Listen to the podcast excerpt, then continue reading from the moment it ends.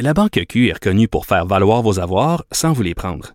Mais quand vous pensez à votre premier compte bancaire, tu sais, dans le temps à l'école, vous faisiez vos dépôts avec vos scènes dans la petite enveloppe. Hmm, C'était bien beau. Mais avec le temps, à ce compte-là vous a coûté des milliers de dollars en frais, puis vous ne faites pas une scène d'intérêt. Avec la Banque Q, vous obtenez des intérêts élevés et aucun frais sur vos services bancaires courants. Autrement dit, ça fait pas mal plus de scènes dans votre enveloppe, ça. Banque Q. Faites valoir vos avoirs. Visitez banqueq.ca pour en savoir plus. Là-haut sur la colline. Une entrée privilégiée dans le Parlement. 13h, 14h. Cube Radio. Quelle chance à chaque euh, semaine, à chaque jeudi plus précisément, de s'entretenir avec euh, Christian Rio en direct de Paris, Paris euh, où il est correspondant du Devoir depuis des années. Bonjour Christian.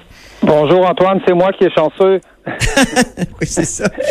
Bon, là, la Commission européenne a rejeté la fusion des concurrents Siemens et Alstom en, disant que ce serait que, que, ça aurait gravement compromis la santé et la compétitivité de l'ensemble du marché ferroviaire européen.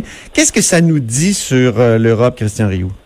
Oui, écoutez, c'est c'est vraiment étonnant. Hein? Euh, la, la, fusion d'Alstom et Siemens euh, visait une chose essentiellement à créer un, un, géant européen du dans le domaine dans le domaine ferroviaire. Hein? Vous savez que la, France, l'Allemagne, même même l'Espagne en sont très bons dans le domaine ferroviaire. Il y a des TGV et tout ça.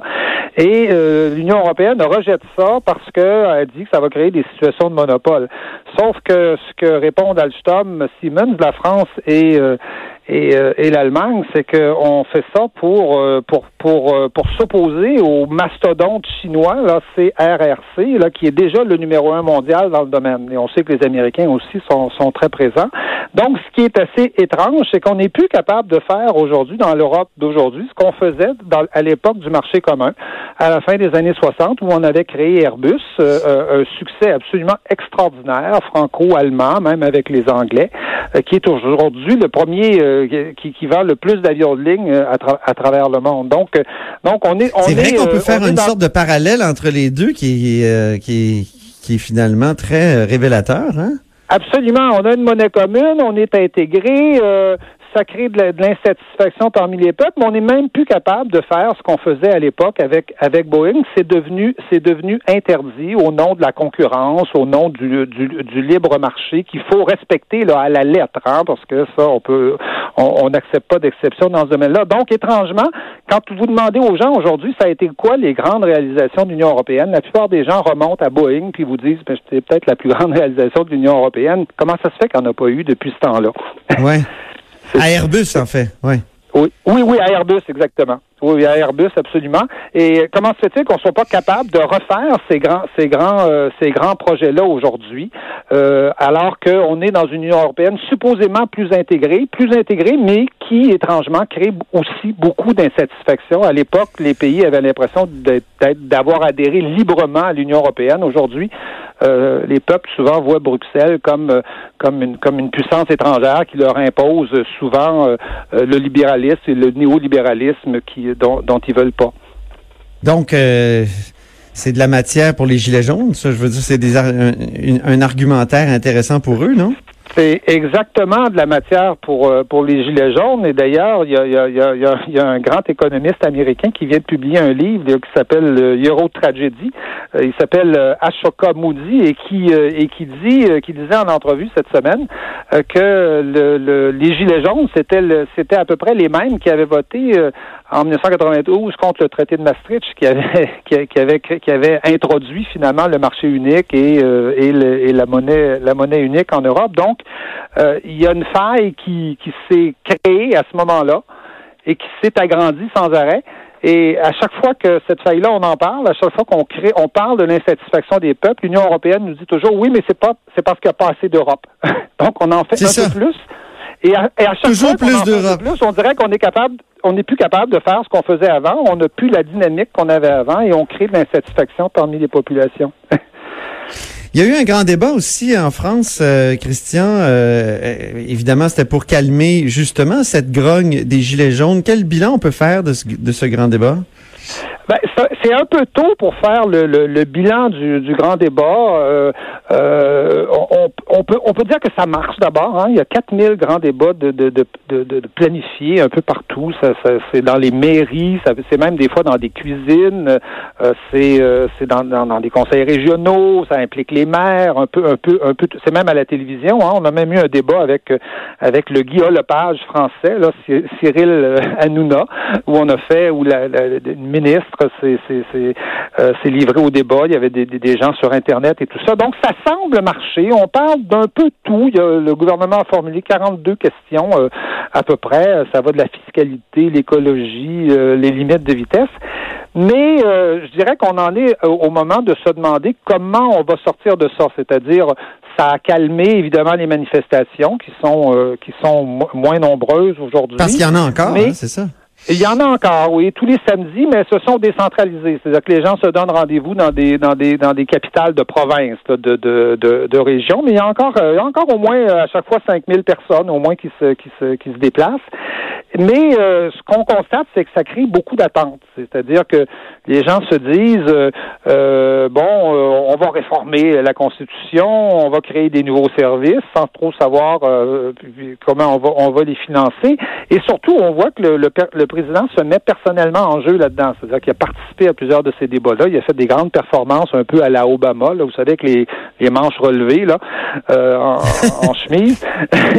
et donc, euh, et donc, on, on, on se Mais là, est-ce qu'il parle encore de, de lever de, des nouvelles taxes là? C'est parce que c'était justement une nouvelle taxe qui avait créé la, la fronde, la, la, les jacqueries de, de, des gilets jaunes c'est un des paradoxes, c'est-à-dire que Emmanuel Macron, dans ces débats-là, parle de lever des nouvelles taxes ah bon? parce qu'il faut bien, il faut bien financer la France, alors qu'effectivement, euh, la, révolte s'était amorcée contre une taxe sur, euh, sur, sur le diesel. Et donc, comment sortir de ça?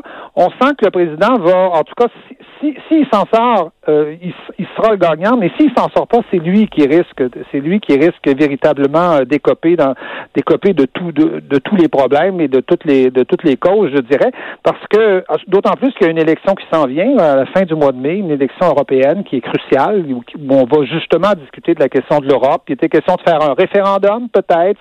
Il y a, il plein d'idées qui sont lancées je dirais, ça énormément d'attentes et euh, si, si la, la ballonne, quelque part, se dégonfle, si on se retrouve avec deux, trois réformettes, euh, ça risque d'être très dur, en tout cas, pour, euh, pour, pour Emmanuel Macron. Très, très dur. Oui, c'est ça. Il a, il a, mis la barre assez haut, puis il, a, il, a, fait aussi les, les attentes aussi. Oui, vous savez, traditionnellement, en, en France, c'est plutôt le, le premier ministre qu'on envoie en avant, comme ça. Et après, le, le, le, président peut dire, ben, si le premier ministre va bien fait, on peut changer de premier ministre, on refait un remaniement, un remaniement et, et on repart à, nouveau. Là, euh, le président, on peut pas changer de président. Donc, euh, il n'y a plus de, oui. de fusible, je dirais, là. Euh, il nous reste trois minutes. Euh, j'aimerais qu'on parle du voile parce qu'il y a eu des déclarations ici d'une nouvelle ministre de, la condition féminine, là, Isabelle Charret, qui a dit que le voile est un symbole d'oppression. Euh, en France, c'était le, jour du hijab ou le, comme évidemment en France on dit le hijab D. Parle-nous du voile en France. Qu'en est-il en France et comment peux-tu voir, peux-tu percevoir les déclarations d'Isabelle Charret de en direct de, Paris? Là? Oui, ben ici aussi la, ministre de la condition féminine, on l'appelle la ministre d'égalité euh, entre hommes et femmes, là, euh, a fait des déclarations l'année dernière sur la question du voile. Elle avait dit que euh, que le voile était une forme de promotion de l'islam politique. elle était intervenue aussi au moment où il y avait une affiche de Gap où on voyait une enfant, une jeune fille, une petite une petite enfant, en fait, une petite fille voilée qui avait à peu près 9-10 ans, et, et elle, considérait que c'était c'était un peu scandaleux que qu'une enfant n'avait pas le choix de porter le, le voile, et donc on lui qu'on lui imposait évidemment. Donc là, ici, je dirais que les déclarations de, de la ministre sur le voile n'ont pas n'ont pas soulevé les mois que que, que, que, que, que celles de la ministre québécoise ont, ont soulevé ah euh, cette, cette semaine, parce que ben, le débat ici est très ancien et je dirais que euh, il y a une tradition, évidemment en France, il y a une tradition de laïcité qui est, qui est plus ancienne et qui est euh, qui fait consensus grosso modo dans, dans, dans la société. Hein. les signes religieux sont interdits ici chez les fonctionnaires depuis 1905. Là, alors on a comme eu le temps de de, de s'habituer euh, à, à, cette chose-là.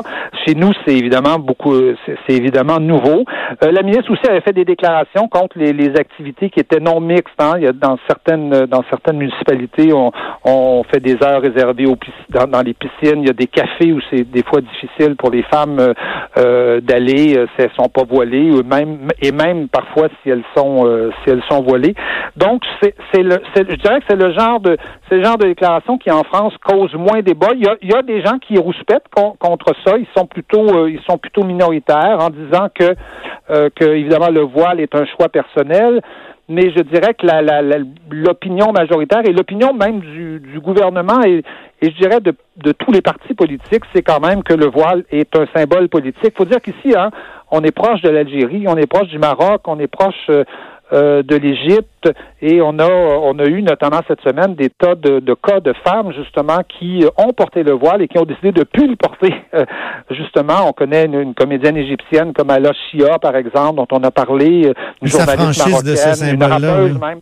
Comment? Mm Elle, s'affranchissent de ce symbole, oui. Oui, elle s'affranchissent de ce symbole-là. Et on sait ici, euh, euh, parce qu'il y a des fortes communautés marocaines, des fortes communautés algériennes, on sait comment c'est difficile pour ces femmes-là de s'affranchir de ça.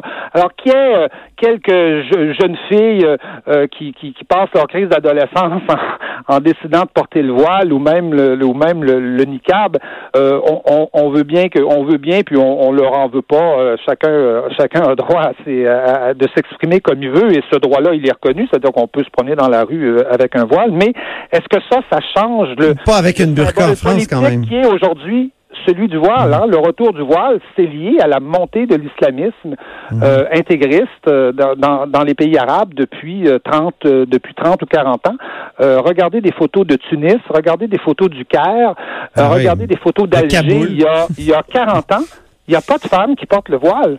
Ah oui, c'est vraiment la montée d'un mouvement politique intégriste qui a ramené le voile dans notre société. Alors le voile d'aujourd'hui, c'est pas le voile traditionnel d'il y a des, des, des, des, des grands-mères dans les dans les villages. C'est pas ça du tout. C'est vraiment un symbole politique. Merci Christian. Et à la semaine prochaine.